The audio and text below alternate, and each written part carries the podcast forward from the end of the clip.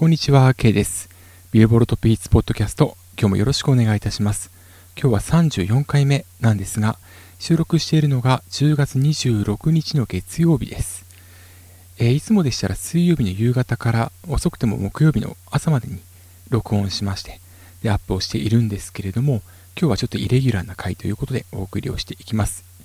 えー、このポッドキャストで言うところのエキストラエディションという形です。えっと、いつもでしたら日本とアメリカのビルボード、ビルボードジャパンのソングスチャートトップ10の紹介を行っているポッドキャストなんですけれども、えー、今日はですね、えー、10月26日のブログにも書いたんですけれども、グローバルチャートについてお伝えをしていこうと思います。このグローバルチャートというのが、えー、ちょっとずつ日本でも浸透してきているんじゃないかなと思っておりますし、今後ますます注目を集めるかもしれない。特にえー、これを収録している翌日10月27日にはもしかしたら、えー、ニュースになっているところもあるかもしれないということで、今日はこのグローバルチャート、えー、ポッドキャストでも紹介していきたいなというふうに思っております。では、このグローバルチャートに関しましてですね、5つの項目で紹介していきたいと思います。そもそもどういうものか、集計方法はどうなっているか、上位に来る曲の特徴は何か、日本人歌手はランクインするかどうか、それからこのチャートを日本の音楽協会はどう捉えていけばいいのかというこの5つに沿ってお送りしていきます。まずはそもそもどういうチャートかなんですが、こちらはですね、アメリカのビルボードが、えー、先月9月に新設をしました世界規模でのヒット曲を示すチャートです。で、グローバルチャートは2種類ありまして、世界全体のヒットを示すグローバル200、グローバル200、それからグローバル200からアメリカの分を除いたグローバルエクスクルード US。エクスクルードは除外するという意味です。まあ、その名の通りですね。この2つのチャートが用意されております。で、このチャートなんですけれども、アメリカのビルボードに MRC データというところの、データが供給される。このデータの集計元は世界200以上の国や地域で構成されております。えー、MRC データのディアナ・ブラウンさんという社長のコメントをちょっと読み上げますと、えこれビルボードジャパンの記事にあったものなんですけれども、世界的な最有力アーティスト、国際的にインパクトのある楽曲、そしてアメリカ国外でどの曲がトレンドし始めるかなどに関するインサイトを業界に提供できるグローバルチャートを発表する、そういうことを大変嬉しく思いますとコメントをしております。まさにこのディアナ・ブラウン社長の、まあ、発言がこのチャートを意味しているというふうに思います。グローバルチャートの発表はですね、えアメリカのえ、ソングチャート HOT100 こちらと同じく、え、日本時間火曜早朝に、え、トップ10の速報が発表されましてチャート全体の更新は日本時間の火曜夕方となっております。アメリカでは速報は月曜日に紹介されることになるんですがアメリカが月曜祝日の場合は翌日にずれ込むことがあります。これがこのグローバルチャートの特徴です。では続いて集計方法を見ていきたいと思いますえー、このグローバルチャート2つなんですけれども、アメリカのビルボードソングチャート HOT100 に準じていると言えると思います。ただ大きな違いは、この HOT100 に含まれているラジオエアプレイが外れている。グローバルチャートはストリーミングとダウンロード、この2つの指標で構成されています。で、このストリーミングなんですけれども、えー、日本の場合、ビルボールジャパンソングチャートでは、サブスクの再生回数、それから YouTube のオーディオストリーミングに関してはストリーミング指標に、それから YouTube の、えー、動画での視聴に関しては動画再生指標にというふうに分かれているんですが、アメリカではサブスクも YouTube も、えー、ストリーミングというふうにまとまっています。で、この、えー、ストリーミングに関してなんですけれども、えー、Spotify ですとか、あと YouTube ですとかで、その無料会員で、えー、聞くことも、見ることもできるわけですよね。えー、一方で、例えば Spotify ですとか Apple Music で月月会費いくら払って、それで聞くこともできるわけですけれども、この有料会員による1再生と無料会員による1再生でウェイトは異なります。で要は、えー、有料会員の方が1回聞いた方がウェイトが高いというふうに、えー、比重が分けられているという特徴もあります。あと大きなところでは、えー、オリジナルバージョンとリミックスバージョン。これ、あの、リミックスはですね、例えば、えー、有名なリミキサーによるリミックスよりも、今多いのは、100円を追加したバージョン、まあ、フィーチャリングなんとかっていうものですね。えー、このバージョンが、オリジナルと合算されているというのも特徴です。これ日本では全く、えー、合算はされておりません。さらに、えー、曲のポイントのうち、オリジナルバージョンよりも、例えば100円を追加したバージョンの方が獲得分が多ければ、その楽曲のクレジットは100円を追加したバージョンという風になります。これはあの昨年の HOT100 の時のオールドタウンロード19週連続1位獲得しましたけれども、えー、2週目以降は、えー、リルナーズ X 単独ではなくてビリー・レイ・サイラスをフィーチャーしたバージョンになってました。まあ、それと一緒ですね。はい。で、え、先ほど、えアメリカビルボードにデータを提供している、え MRC データについてお伝えしましたが、この MRC データが集めているデータというのはデジタルプラットフォームのデータであり、まあ、先ほども言いましたけれども、Spotify はや Apple Music、それから YouTube、ダウンロードでしたら iTunes ストアなどが該当します。YouTube に関しましては、えー、ミュージックビデオですとか、えー、公式オーディオといったいわゆる公式の動画が加算対象です。で、一方で、え、ユーザー生成コンテンツ UGC については対象外となります。これはあの、日本ビルボールジャパンの方でも2021年度からはこの UGC は加算対象外になる。例えば、えー、歌ってみたとか、踊ってみたとかいう動画に代表される動画ですね。要は公式のみが今後は対象になるという形になります。で、あと、集計期間なんですけれども、グローバルチャート2つに関しましては、HOT100 と同じように、金曜からが集計開始となります。ちなみに HOT100 のラジオやプレイだけは、その3日後、月曜日からが集計期間というふうになるんですけれども、これあの、基本的に今、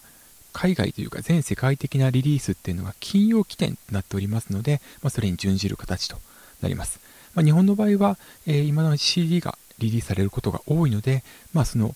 えー、水曜リリース、火曜フラゲというのを踏まえて月曜からっていうことになっていますが、それとはちょっと異なっているという特徴があります。なお、CD セールスは、えー、ダウンロード指標には含まれません。これあの HOT100 では含まれているんですけれども、それとはちょっと異なるという形です。あとは、HOT100 では、えー、歌手のホームページで、えー、売っているフィジカル、それからダウンロード、これが加算対象になるんですけれども、グローバルチャートに関しては、こちらの売り上げは含まれないというのも特徴として挙げられます。ですから、日本でいくら CD としてヒットしていても、えー、こちらのデジタルだけを、まあえー、加算対、えー、カウント対象にするわけですから、グローバルチャートの方には反映されないという点があります。こういったルールを課すことによって、このグローバルチャートに関しましては、世界規模でどういう曲がヒットしているか、今後ヒットしていくのかということを示す、いわゆる鏡となっているというんじゃないかなと思います。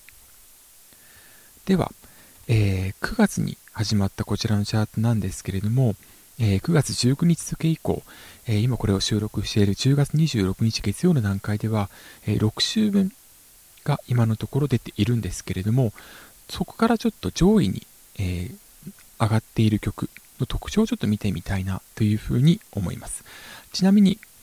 アメリカビルボードの、えにはですね、有料会員向けのサービスっていうものがありまして、例えば各ジャンルのチャートですとかはこの有料会員のみが見られる仕様になっているんですが、このグローバルチャート2つに関しては、無料会員が見られるのは100位まで、さらには最新週のみという状況で、実は結構これがですね、えー、範囲が狭くなってますんで、ぜひこの点、あの、ビルボールジャパンが今後、ホームページをリニューアルする予定ということですので、まあ、ぜひともそこでなんとかフォローアップしてほしいなというふうに思っております。では、えー、このグローバルチャートの上位進出曲、上位に進出する曲の特徴を見ていきたいと思うんですけれども、これあの、えっと、実は10月26日付のブログ、まあ、それ以前からも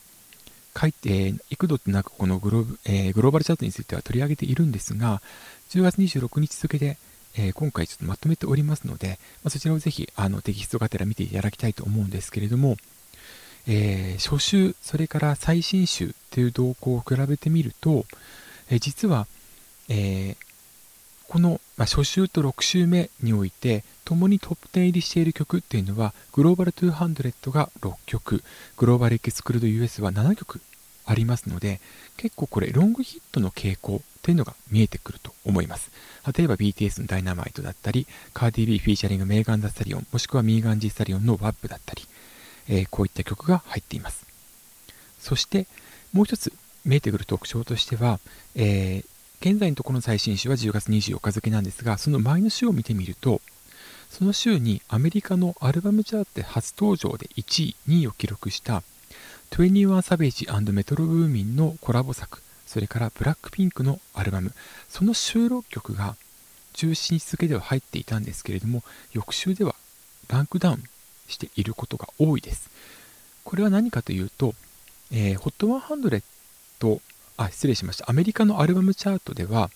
えー、アルバム単位での購入のみならず、曲、楽曲1曲単位での購入もアルバム換算でユニット数で換算されてアルバムチャートに合算される、えー、ストリーミングの再生も同じように合算される。ということになってこの分はいずれも、えー、ソングスチャートにも波及します。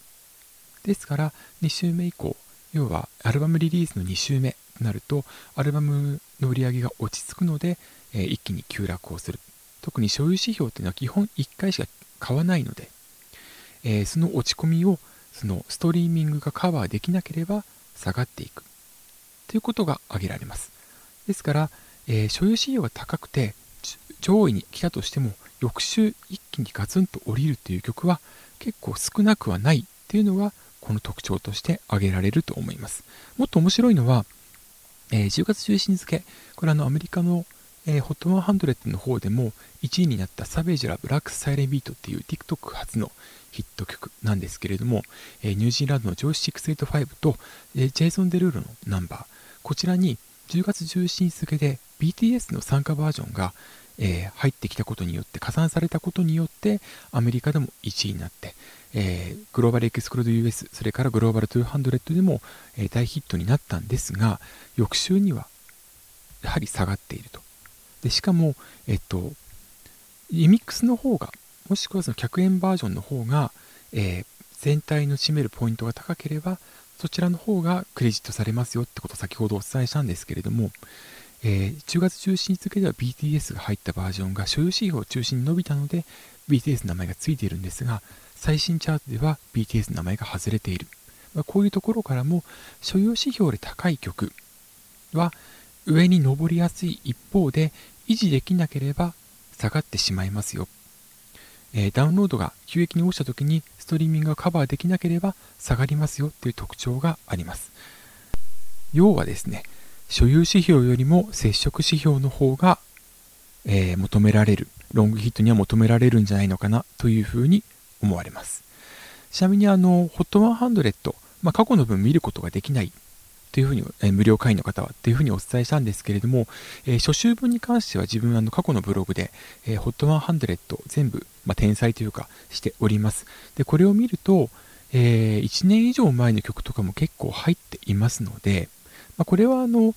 えー、ストリーミングでも世界的にそのロングヒットの傾向があるっていうことも挙げられますし、あと、HOT100 では、えー、リカレントルールというのが敷かれておりまして、要はですね、え、一定期間以上ある順位を上回って上回って在籍し続けた曲がそのその順位を下回ればチャートから除外されるというルールがあって、まあ、これが HOT100 は適用されていて、えー、グローバルチャートでは適用されていないってことが理由として挙げられると思うんですが、もしかしたら今後、グローバルチャートの方にもリカレントルールが敷かれるかもしれません。では、こういった特徴を踏まえて、えー、グローバルチャートに日本人歌手を果たしてランクインしているのか、していくのかっていうと、まあ、実際していますよということで、えー、アメリカのビルボードの方では、えー、これまでこのグローバルチャートに登場した日本人歌手については、大きく2回記事として取り上げられています。これが10月3日付のえ、における嵐のフェンネバーユーコール、ブルノ・マーズの、えー、それから D マイルのソングライトした曲ですね。こちらがグローバル251位、グローバルエクスクロード US で17位に初登場を果たしています。そして、えー、現代界における最新集で、リーサさんのホムラ、えー、劇場版鬼滅の刃、無限列車編の主題歌ですね。こちらの方が10月24日付でグローバル200で62位、グローバル、えー、エクスクルード US、こちらでは21位に初登場を果たしています。嵐の方は登場2週目に、えどちらのチャートでも、え少なくとも100位よりは下がってしまったという形なんですが、えー、ホムラに関してはもしかしたら来週トップ10入りもあり得るんじゃないのかなというふうに考えております。で、えっと、まあ、このホムラに関して、まあ、可能性があるということで、なんとかブログで取り上げているんですけれども、これらの曲のみならず、日本人歌手の曲はいろいろ入っているんですが、一番安定してヒットしているのは、夜遊びの夜にかける。えー、今のところ最高位は、えー、グローバル200で62位、グローバルエクスクルード US では30位となっているんですが、こちらの曲に関しては、ビルボールジャパンの方の動向を見ると、やはり強いのはストリーミングなんですね。ただ、あの、逆に言えば、夜遊びの夜にかける並みのストリーミング、再生回数を誇らなければ、えー、長期安定して、えー、30位とか、まあ、えー、要は50より上とかに、グローバルエクスクル US の方でならないんじゃないのかなというふうに懸念はしております。え嵐のその増行というのは、え非常にダウンロードが高くて、え初週でトップ20にグローバル XUS で入っていたんですけれども、この動向を踏まえれば、日本人歌手がランクインして長期エントリーを果たすためには、ダウンロードを大きく稼ぎながら、えー、ストリーミングを高くキープしていく。これが求められるんじゃないのかなというふうに思われます。で、えーと、先ほどリサさんのホムラが来週トップ10入りする可能性っていうふうに言ったんですけれども、えっと、次週えー、10月27日の月火曜日に発表される10月31日付のグローバルチャートでは集計期間が、えー、10月のですね、16日金曜日からの1週間となるわけです。で、この日に、鬼滅の刃の劇場版が公開日となっておりますので、で今本当に大ヒットして、えー、これを収録している段階で興行収入100億突破っていうことがアナウンスされましたんで、えー、この金曜日以降というのが非常にあの、ストリーミングですとか伸びてるってことが Spotify のデータからも証明されているんで、おそらくそういう意味では、えー、ダウンロードも、えー、前週並み、もしくはそれ以上、ストリーミングがもっと伸びるという形で、トップ10入りもあり得るんじゃないのかなというふうに思っております。で、えー、このグローバルチャートなんですけれども、もし、じゃあリサさんが入ってきたならば、これは本当に日本でもこのチャートっていうのは、え、浸透していくんじゃないのかなというふうに思います。改めてこのグローバルチャートというのはどういうものかというと、世界規模でヒットをしている曲をこの複合指標、ダウンロードとストリーミングによって可視化したものですよね。で、もしこのチャートが注目されて認知度が高まっていくならば、このチャートの上位に入っている曲っていうのは世界中の音楽ファンに知られていくんじゃないかなというふうに思います。で、日本のえー、日本の曲がどんどん上がっていくためには、まあ、ダウンロード高い状態で維持をして